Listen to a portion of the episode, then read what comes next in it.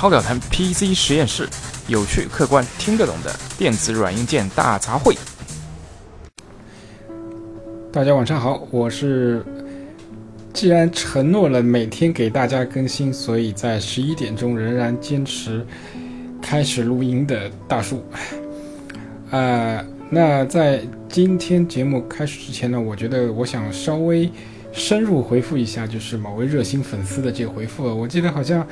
因为我在准备做节目的时候，正正好看到这样的有一位小朋友，这个当然也许我不知道他是不是小朋友，也许是一位跟我一样年纪的大叔。呃，是问我说这个，呃，首先感谢他对我的谬赞，就是说我经验很丰富，是不是有一些就是嵌入式系统开发啊，然后布拉布拉布拉的这个就是，呃，非常这个 high end 的这种这个 term knowledge，professional term knowledge 的这样的一些词汇啊，这到时候我都不记得是什么样的。但意思说我是不是一个这个专业的研发人员？那我可以明确的百分之一百的告诉您的，无论是我还是小 B，都不是一个这个专业的。无论是硬件啊，还是这一个软件，这个 ERP 方向的这个开发人员，我们就是一个，呃，我个人来说是一个十几年的这个资深的一个玩家。我们纯粹是从一个呃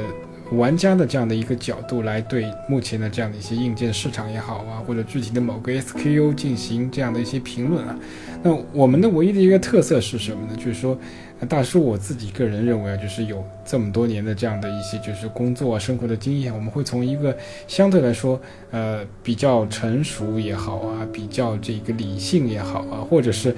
因为我们还有小 B 嘛，或者是一种这这个比较青春的角度也好，糅合起来形成一个独特的视角，给大家一种这个呃所谓一种呃不能说是最好的吧，就是带有我们自己本身这个节目特色的一种评论。我想这是我们最终的这样的一个节目的一个目的，也是我们做这个节目的呈现性方面的呃一个永恒的这个努力的一个方向啊。当然，我也必须承认，这个我和小 B 都不是这个播音专业出身的，呃。这样的一种科班科班人士啊，所以说，呃，我们会不断的努力想办法，就是提高自己的这个播音水准。但是，呃，毕竟内容是第一位的，是吧？也感谢这么多热心粉丝，呃，在这个四十多期的节目之之中，一直就是追随我们，follow 我们这样的一个这样的一个不成熟，也也也也许不那么精彩，但也许有那么一点点可听性和有趣的这样的一个节目。在这里还是要再次感谢大家的捧场。好，那啰啰嗦嗦说了这么多，呃，今天我们的话题是什么呢？是有感于就是大叔今天在白天翻看新闻的时候，就是某些国内的这个 IT 硬件媒体，呃，做了一些这个打引号的，似乎有些惊悚的这样一些消息啊，就是说好像是说那个 Apple 准备放弃这个七点九寸这个 iPad mini 这条产品线。呃，那说实话，第一时间看到这个这条信息，大叔还是有这么一些这个吃惊的，因为就从大叔我个人这个使用了这个九点七寸或者十寸的这个安卓和 iPad 以后，然后又呃使用了很多款这个大大小小的这个手机，甚至呃大叔自己也有一款这个索尼的六点四四寸的这样的一个所谓这个呃风。叫 PhonePad，就是类似于，就是意思就是说是介于这个平板和手机之间的混合体。但是呢，呃，大叔仍然会有一个强烈的欲望，是哎，是不是某一天我也应该去买一台这个 iPad mini？这其实 iPad 大叔买过买 iPad mini，买过，但是都是出于各种这个 交际的目的去送给了这个这个亲朋好友啊，这是。呃，所以自己倒是真的是没有这个真正上手用过这个 iPad mini，但是仅仅从这个，呃，类似的七寸八寸的 Pad，到时候是用了不少的嘛。但是由于安卓的 Pad，大家都知道这个各种各样的原因啊，目前来说，呃，成熟的这个 SKU 和产品比较少，所以，呃，基于对 iOS 的这个良好的这个用户操作体验的这样的一种。这样的一种印象哦，大叔一直是觉得这个八寸的 Pad 也许是会一个非常不错的一个这样的一个产品线，尤其是我觉得，呃，对于这个女性市场，大家都知道这个九点七寸的这个 iPad，呃，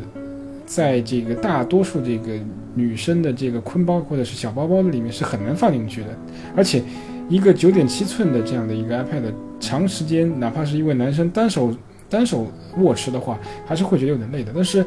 iPad mini 四的话，我记得它的参数是只有二百九十九克，三百克的一个重量。那即使是女生长时间单手握持也是非常轻松的。再加上它的体积非常适合这个，呃呃放入就是哪怕是亚洲女性的这样的一个小坤包里面，那就不要说这个人高马大的这个欧美女性了，它的尺寸包包会哪怕同样是小尺寸的包包会更加大一圈嘛。那所以放入一台 iPad 是这个。非常非常这个非常适合的，那这个 iPad mini 这个这个尺寸呢，我觉得正好也弥补了这个 iPad 九点七寸和这个五点五寸所流行的这个呃的大手机的这当中的一个非常好的这样的一个切入点。呃，八寸的这个尺寸非常适合通勤的时候，就是看一些这个视频啊，呃。呃，包括一些漫画，包括一些就是常规的阅读啊，哪怕这个，而且这个尺寸的这个 iPad 也非常适合放在呃车内，作为一台就是说 GPS，呃，作为一个就是对 GPS 这个导航的这样的一个设备，它的大小也是非常合适的，九点七寸，呃，哪怕是我觉得放在一台这个呃 SUV 里面，好像还是稍显大一点，但是 mini 我觉得是正好的，那。好像真的抱着这个疑问啊，所以大叔又去呃检索了一些国外的网站。因为什么疑问？就是说这个产品，我觉得还是有相当大的市场空间的。虽然整个呃 Pad 也好啊，这个 iPad 也好，处于下降的这个趋势之间，我但我觉得哪怕是有一个几几几千万辆的这个当量的这个这这个呃使用需求的话，也不至于导致这个 Apple 说是去。直接放弃这个产品线，因此我又呃同样检索了一些境外的一些呃第三方媒体也好啊，这个包括这个 Apple 自己网站上，并没有呃发现就是说这个有有这样的一个明确的消息，说 Apple 就是放弃了整个这个呃 iPad mini 产品线。得到的一个呃一个更更新的消息是什么呢？是可能就是今年呃 Apple 不会更新这个 iPad mini 这个呃。这个产品的这个类目可能仍然会把这个 iPad 呃 Mini 4，呃一百二十八 G，呃呃有 WiFi 版本，也有这个四 G 版本作为这样的一个 SKU 持续的这样的销售。而且，呃我去了这个 iPad 中国的官网，现在仍然能够下单去购买这个，无论是 WiFi 版本还是这个四 G 版本都是没有问题。所以，嗯，这我就不另。这这不仅让大叔产生了一些疑问，这个这么多国内媒体去炒作这个 iPad 要放弃这个八寸的这个平板的这个产品线，它的这个真正的目的是什么呢？OK，我们假设苹果真的要放弃这个八寸的这样的一个平板空间，那大家都知道，哪怕整个 Pad 这个行业是趋趋于一个下降的趋势。哪怕这个用平板的人数远远少于用这个大屏智能手机的人数，但是它在这个全球甚至中国仍然可能会有，就说中国好了，可能我觉得仍然会是可能会是一个千万级用量的这样的一个市场。而大叔又随意去，呃，在京东也好啊，在一些网站上检索了一些，就是目前来说八寸平板的这样的一些呃。可提供的这样的一些替代物，那真的是让 让大叔大跌眼镜。首先，我们去了这个呃呃，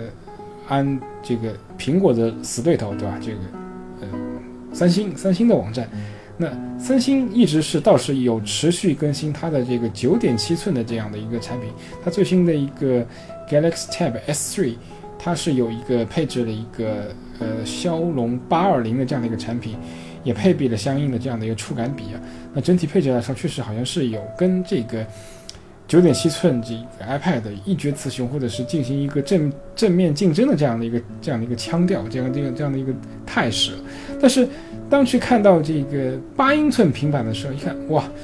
只有一款老的这个 Galaxy Tab S2 的产品，而且它所配置的这个 SKU 的。呃，CPU 的组合型也是语焉不详，只是说了一款八核，最高频率也是一点四 GHz 到一点八 GHz。一看，无论是使用三星自家的这个呃 SOC，还是高通的 SOC，这毕竟不必定不是会一款类似于像骁龙八二零这样的一张一款旗舰产品。那其他的配置也都是非常差，最高好像也只有三 GB 的这个内存啊，还有呃三十二 GB 的这个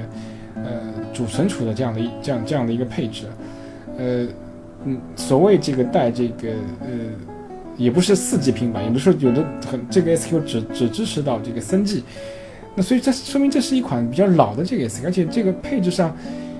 也难以去跟这个传闻叫 将被放弃的这个 iPad mini 四去竞争。而且大家都知道，三星的定价并不是那么低，哪怕是这个 Galaxy S2 的定价，可能最高配置也要卖到两千多块钱，而呃早先这个。iPad mini 四也有一个三十二 G 的版本，好像售价也只不过是两千出头一点吧。是，当然目前这个仅仅保留的这个一百二十八 G 版本，哪怕 WiFi 版本也是要卖到三千出头一些嘛。但是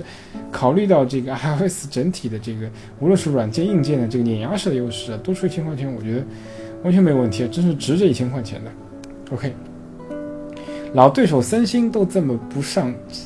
都这么不用心。只推出了这样的一块平板，能再翻看其他的这样的一些呃所谓主流的这样的一些厂商啊，你就会发现，就是说，呃，这个类目里面可竞争，呃，和可可以说可以跟这个 iPad mini 四去竞争的这个 SQ 非常少。哦华为有一款这个 MediaPad M3。那它是配置的，就是相对来说比较高端的这个麒麟的这样的一个 CPU 啊，也有四 GB 版本，也配置了这个四 GB 运存和这个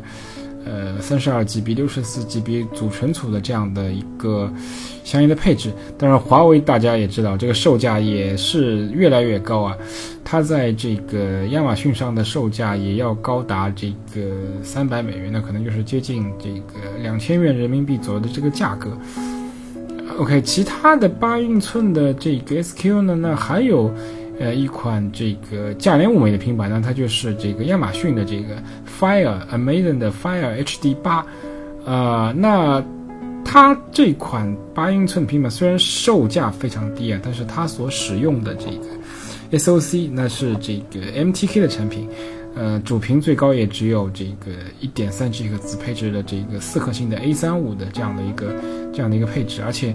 呃，运存非常奇葩的，只有一点五 GB，那既不是两 GB，也不是三 GB 啊。但是亚马逊的这个产品，大家都知道，它是主打这个阅读体验为主的，呃，并不强求就是说拥有最高的这样的一些性能，但是，但是它那个特点就是价廉物美啊，价格不会。特别贵，而且就是说，呃，就像刚才提到的这样一款这个 Fire HD 八，也在国外也就是售了这个一千呃不一百二十美元左右，那在国内可能就是一千人民币上下吧。呃，还有一款这个八英寸的这个 Pad 是一个非常冷门的这样的一个产品。那其实说实话，很多 PC 发烧友会呃会比较熟悉，就是说它是这个英伟达的这个 Shield Tablet K 一 K 一平板。那这个 K 平板其实已经推出两到三年了。它上市之初的话，它呃就使用的是英伟达的这个 Tegra K 一的这个芯片嘛。它的 GPU 部分呃应该也不是说这个当代的这个 Pascal 的这个部分，应该是早先的这个 Kepler 这个部分的这样的一个 GPU 吧。呃，当然在推出之初的话，它的 GPU 性能还是相当相当抢眼的。但是由于已经是三年之前的产品了，那跟目前这个 Cut Edge 最新的这个。高通的这个 GPU 相比它的这个，包括那个苹果的 GPU 相比，还是会有，呃一定的差异。但是这款产品，呃，相对是比较良心的是呢，就是说，时至最近，这个英伟达居然还给它提供了一次这个升级，升级到了这个安卓七点零啊。所以它也是属于一款这个八，呃八英寸的这样的一个。这样的一个这个平板产品，但是呢，它的价格就也不是那么平易近人，目前仍然要卖到将近四万美元的售价，那可能就是在淘宝上你也要花这个两千五六百块钱才能买到，呃，这样的一款这样的这样这样的一款这样的产品，呃，其他配置呢相对来说倒也是比较主流，就是配备了两 GB 的这个运存，但是呃，internal 的这个 storage 内部存储只有十六 GB。当然，大部分的安卓产品，包括上面提到的一些 SKU，都是能够通过这一个 TF 卡去进行扩展的。那，呃，啰啰嗦嗦说了这么多信息，那大叔要呃要提什么样的这样的一个观点？那就是说，哎，其实八英寸这个市场目前来说的竞争是相当相当不充分的，几乎没有一个大厂有一个像样的这样的一个产品来推出啊，这个。包括啊，刚才我说了，就包括这个我们这个大家所谓一直说，就是年轻人的第一样第一样东西的，这就是年轻人第一款这个八英寸平板，小米三刚刚推出了小米的平板三。那小米三的一个特点呢是，就是它的屏幕是八英寸，采用了类似于这个 iPad Mini Four 的这样的一个这样的一个分辨率啊，所谓这个能够达到这个呃呃。基本上就是呃一点五 K 乘两 K 的这样的纵横比这样的一个分辨率，同时它的运存达到了四 GB，存储也有六十四 GB，但是它的 SOC 是比较弱的，也是使用了一款 MTK 的这个 SOC，具体型号我也呃嗯嗯我也看了一下，也不是红米 Note 4的 X 二零，还是一款更加接近于这个小米盒子三的。主 SOC 的这样一款呃 MTK 的这个 SOC，就是它的性能，但是不至于这么差，可能主流运行的浏览啊、播放视频啊都不会有什么问题。但是你说它是多高端的话，连这个 X 二零也呃也够不到的话，我我不认为它是一款高端的 SOC。那呃，唯一我觉得这款平板比较有有诚意的是它的运存和主存储，呃配置的比较足，而且总体售价来说比较低，应该是一千五百元上下，加上。小米因为有这个持续更新的 MIUI 的这样的一个系统，它的体验在安卓里面还算是比较合适的。呃，但是整体纵观市场，你你就会发现，这个八英寸市场跟五点五寸的这个手机市场，包括跟九点七寸的这个标准平板市场来说，这个竞争是非常非常不充分的。那一旦发生了这个 iPad mini 退出市场的话，我觉得。呃，相应的这个主流厂家真有可能，只我认为只要是有眼光的主流厂家，真的是应该，呃，在这个领域去好好发一下力啊，这个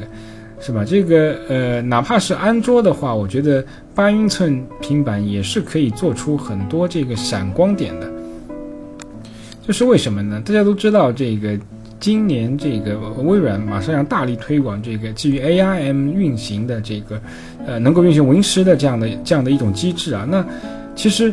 呃，Win 十如果用在这个手机上，可能目前来说还不是那么成熟。也许微软在未来可能会推出相应的直接能够运行这个，呃，X 八六的 EXE 可执行文件的这个适合于手机的这个 Windows 十的这样的一个分支啊。但是就目前来说，Windows Mobile 它的软件实在是太少了，而标准版 Win 十 OK，哪怕你五点五寸手机，你你，呃，无论是小米六啊，或者是小米六 A 啊，就是 anyway 就是一些强化版本，包括三星的这个 Galaxy S 八，你配置足够豪华，配置了八 GB 的这个呃运存。一百二十八 GB 的这个主存，但是你的手机毕竟只有这个五到六寸大小，那你在这么大一个呃这么小一个一个一个一个可视范围内去运行这个标准版的 Win 十，总是感觉会有一种怪怪的、怪怪的异样的这样的一种一种有一种用户体验啊。那换到平板上面，那这就非常适合了。这个 OK，那为什么要主要强调这个八英寸呢？因为在九点七寸这个这个这个这个尺寸下面，苹果今年。呃，即使在这个嗯 iPad 销量整体下滑的情况下，仍然拿出了很多拳头产品，比如说仍然保持九点七英寸的这个绝对的物理尺寸不变，但是呃超窄框下就是发售了一款准备发售一款十点五寸的这个 iPad Pro 的新品嘛，那就是呃原来原有三维不变，但是可视范围增强到这个十点五寸。再辅以更加强劲的这个超越 A 九啊，超甚至超越原来 A 十的这样的一个 A 十 X 的这样的一个呃呃 SOC 的话，那无论是性能也好啊，这个可视面积也好，体验也好，又都上了一个新的台阶。再辅以这个 iOS 丰富的这样的一个软件啊，那我觉得呃这句话可能说的有点过。这个智商正常的人，真正的粉丝，如果你真的是需要一款九到十寸的平板，那我觉得真的没有理由去选择。呃，非 iPad 这样的一个产品是吧？那如果你要尺寸进一步大，OK，十二十三寸，那无论是 Mac 呃 MacBook 或者是这个 X 八六的这个超超级本，那就是一个更加好的选择。那这是另外一个 topic。但是我们现在回到八寸来，八寸我觉得就是一个，即使是对于男生来说啊，因为呃呃，你你你对于你的这个负担来说，对你出行来说，都是一个呃。可以说是呃想轻松出行的一个一个非常好的这样的一个这样的一个配置吧。那如果 iPad 真的推出了这个八寸的这样的一个市场呢？如果有哪个安卓能够哪个安卓的这个供应商能够嗯沉下心来好好的推出一款呃能够同时安装这个安卓和未来 Windows 十的八英寸的平板，同时又配置。呃，比较强悍的这个，呃，嗯，这个内存和这个主存储，包括一个非常良好的 SOC 的产品，我相信，而且总价又控制在这个，呃，我我个人认为两千上下的，我两千到两千五，两千五左右的话，我觉得，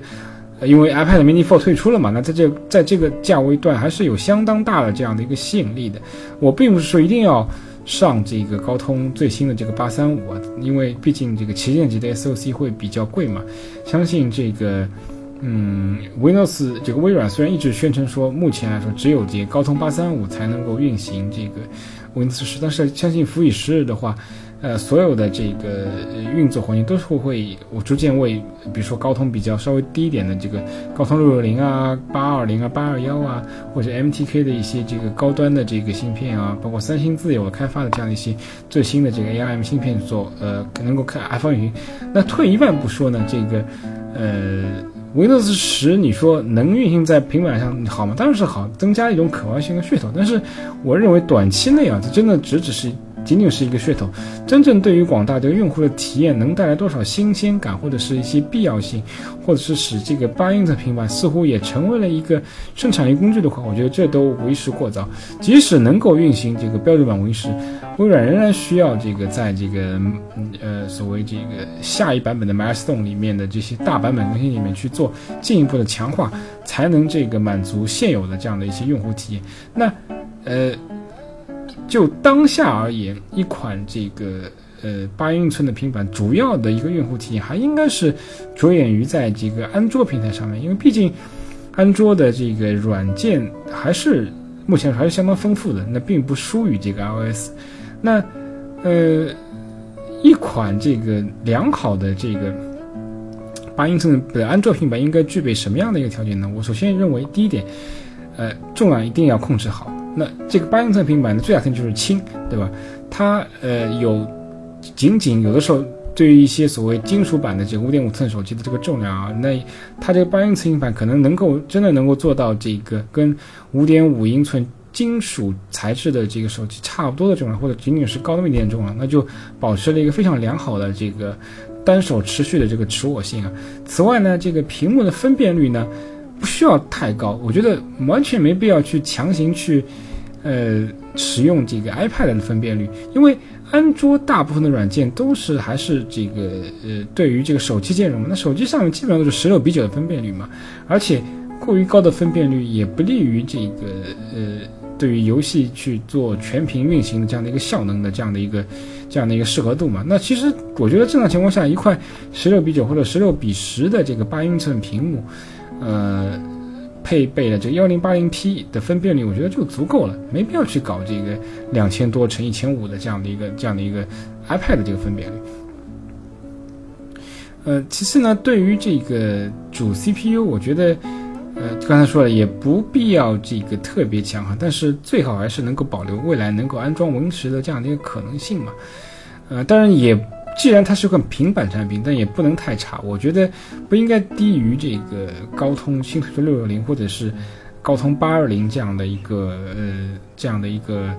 呃等性能的这样的一个呃这样的一个 SOC 的配置。那运存和主存储，我觉得至少要达到这个四 GB 和啊六十四 GB 的这样的一个水准。那更大当然更加好，是吧？呃，